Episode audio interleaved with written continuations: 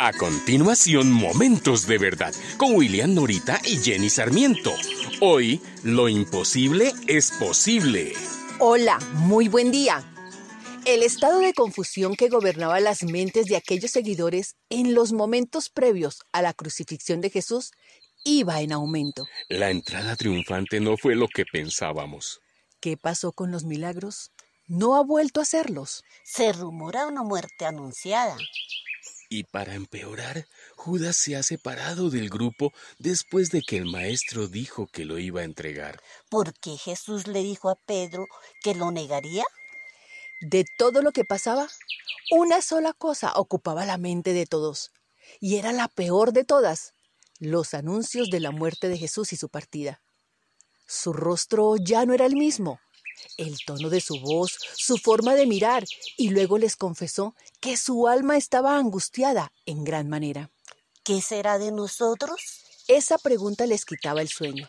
Si Jesús se iba, ¿quién cuidaría de ellos? Nosotros prácticamente hemos dejado familias, trabajos, incluso el judaísmo del que formábamos parte para seguirlo. Y ahora se va, cuando más lo necesitábamos. Esto les preocupaba porque quedarían a merced de los líderes judíos y de sus seguidores. Esto era realmente alarmante. Después de analizar los pensamientos de estos personajes, y los nuestros no distancian mucho de los de ellos, en situaciones equivalentes. Cuando las cosas alrededor parecen invadir nuestro espacio personal, nuestros derechos, nuestros planes futuros, pareciera que el mundo se nos viniera encima. Lo primero que les pasó a ellos y a nosotros es que se les olvidaron las palabras, las promesas que Él les daba. Pero les digo la verdad, es mejor que me vaya, porque si no, el consejero no vendrá a ustedes. En cambio, si me voy, se los voy a enviar. De una cosa podrán estar seguros, estaré con ustedes siempre hasta el fin del mundo. Y cuando los arresten y los sometan a juicio, no se preocupen de antemano por lo que van a decir. Solo declaren lo que se les dé a decir en ese momento, porque no serán ustedes los que hablen, sino el Espíritu Santo. Hay muchos lugares en la casa de mi padre. Si no fuera así, se lo diría. Voy a prepararles un lugar. Este es nuestro momento de verdad. Cuando nos acercamos a Dios, cuando nos apropiamos de sus palabras, cuando Él es nuestra piedra angular y nuestras son sus promesas, la vida la veremos de una manera diferente. Posiblemente la situación tardará un poco más en solucionarse, pero el Espíritu de Dios que habita en ti y en mí nos ofrecerá la paz que sobrepasa todo entendimiento.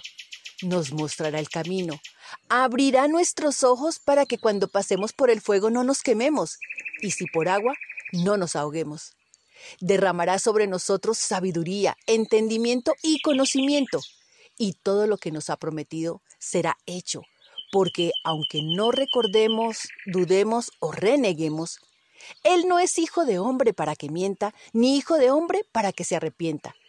Él siempre es fiel, aunque muchas veces nosotros no lo seamos.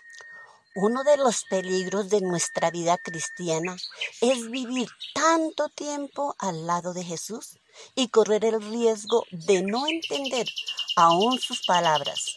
Entonces, cuando tengas que dar tu próximo paso y sientas que caminas a tientas, piensa tan seguro de sus promesas que Dios actuará según tu fe.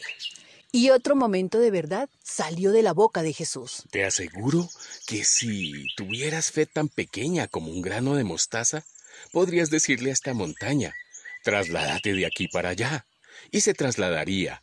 Para ti nada sería imposible. Amado Dios, gracias porque todo lo que sale de tu boca es un sí y un amén para la vida. Oro en el nombre de Jesús para tener un espíritu moldeable sensible y humilde ante tu palabra, y siempre venga a mí tu reino y se haga conforme a tu voluntad. Amén. Esta es una producción de la Fundación Momentos de Verdad, una palabra de vida para tu espíritu.